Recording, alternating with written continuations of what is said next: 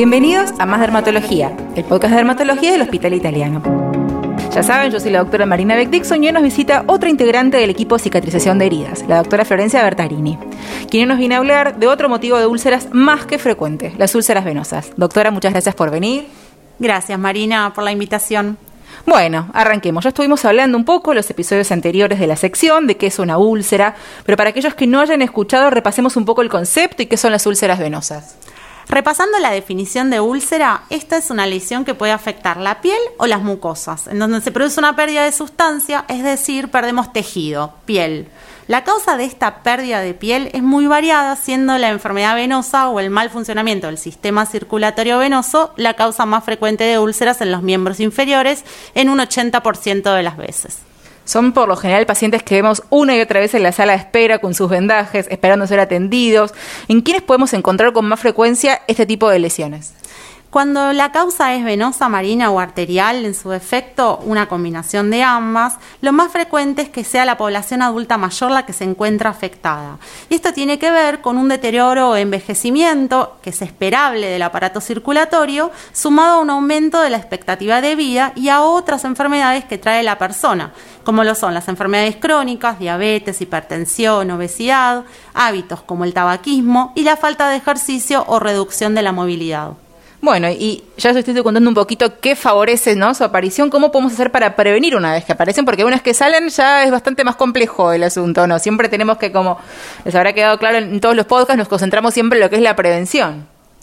Sí, la verdad es que es la parte más importante, sobre todo para que no aparezcan estas lesiones. Y cuando hablamos de prevención, son varios los puntos a tener en cuenta. Y son las medidas de cuidado general que se nos escucha repetir a los médicos para varias patologías. La alimentación adecuada, evitar los hábitos nocivos como el tabaco o el consumo de del alcohol en exceso, el control de las enfermedades del metabolismo como el colesterol elevado, la diabetes, la hipertensión, la obesidad, y mantener un cuerpo en movimiento con la práctica de deporte según la capacidad de cada individuo. El diagnóstico de los problemas venosos es fundamental porque existen tratamientos específicos dirigidos a mejorar el sistema circulatorio. Y podemos enumerar diferentes tipos de tratamiento que intentan mejorar la circulación.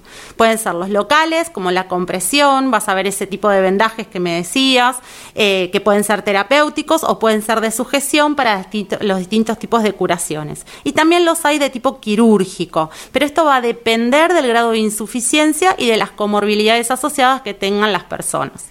Sí, me parece también muy importante, que esto también los escucho bastante a las médicas del sector siempre decir, en aquellos pacientes que ya tienen enfermedades venosas, que tienen varices, que tienen esas piernas como con muchos problemas circulatorios, tienen que ser muy cuidadosos eh, de como de no lastimarse, de no rasparse, de si te pica un mosquito no rascarse, no escalabarse con cualquier cosa, porque muchas veces a partir de una mínima lesión se hace un problema enorme. Entonces, si uno ya se sabe portador de este tipo de enfermedades, extra cuidado en estas piernas.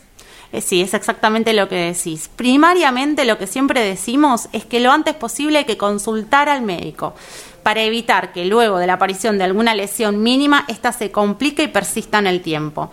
En nuestro hospital, por suerte, contamos con todo un equipo de trabajo interdisciplinario y somos varias las especialidades que tenemos formación en lo que es la curación de las heridas. Tanto traumatología, cirugía plástica, los vasculares periféricos, flebólogos y nosotros, obviamente, los dermatólogos. Y según la necesidad de la persona, eh, es a quien vamos a ir a derivar. Pero es muy importante que sea esta consulta lo más precoz posible.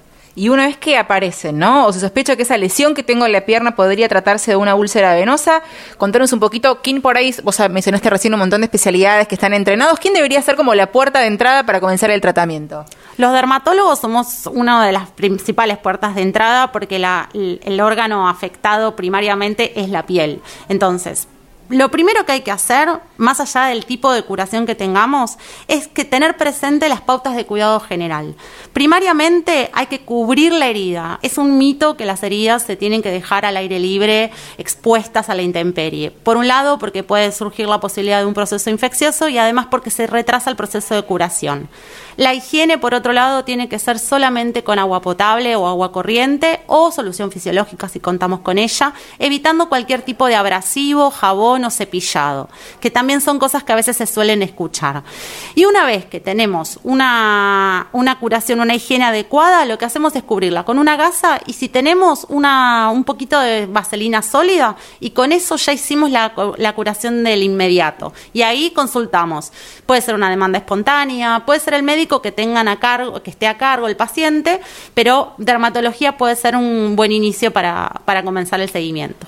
Esto que dice la doctora es fundamental porque las doctoras se cansan de ver pacientes que digamos, tienen unos tratamientos iniciales mal hechos de sus úlceras, o porque no consultaron a tiempo, o porque consultaron con gente que no estaba entrenada, o porque consultaron con el doctor Google y se aplicaron cualquier cosa, eh, o lo dejaron al descubierto como decías, o se lo cepillaron, se escarbaron.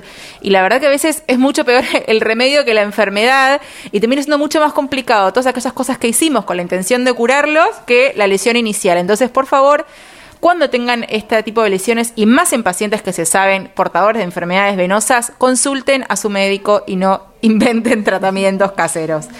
Eh, hablando un poquito de esto, ¿no? De no meter la pata, ¿cuáles serían las pautas de alarma importantes de tener en cuenta con las cuales tenemos que consultar en el acto? Inicialmente, lo, primero que hay que tener presente es que ante la aparición del dolor o el empeoramiento del dolor o el aumento de la temperatura, ya sea en la zona local o la, la, aparición de fiebre, o sea, de un proceso sistémico. O si tenemos mucha pérdida de líquido a través de las úlceras, porque a veces lo que sucede es que cuando la causa es venosa, el uno de los principales motivos por los cuales se generan las úlceras es porque hay un exceso de líquido. Entonces, estas úlceras empiezan a drenar mucho contenido de líquido. O también puede ser el cambio de coloración de la úlcera o la presencia de un olor feo. Todas esas son buenos motivos para consultar a la guardia, a la demanda o al médico que lo tengan a cargo, dado que podrían llegar a ser un proceso infeccioso que hay que tratar adecuadamente. Bueno, entonces, como verán, no nos cansaremos de decir que siempre es mejor prevenir que curar, porque una vez que aparecen estas son lesiones complejas, la doctora lo sabe mucho mejor que yo, que se vuelven por lo general crónicas y si bien, como dijo un poco la doctora, tienen tratamiento, puede tardar mucho tiempo en, en cerrarlas, ¿o no? Sí, la verdad es que a partir de las seis semanas nosotros ya hablamos de curaciones crónicas y cuando una úlcera se cronifica, generalmente el promedio de cierre de una úlcera es entre los cuatro y los seis meses. Entonces, esto sí va todo bien pero también se pueden llegar a complicar. Cuanto más tiempo están abiertas, más posibilidades de complicaciones hay. Así que lo antes posible a consultar ante la presencia de una herida. Bueno, eso fue todo por el día de hoy. Le agradecemos mucho a la doctora Bertarini por su tiempo y por su participación y los invitamos a escucharnos en nuestro próximo episodio de Más Dermatología, el podcast de dermatología del Hospital Italiano. Hasta luego.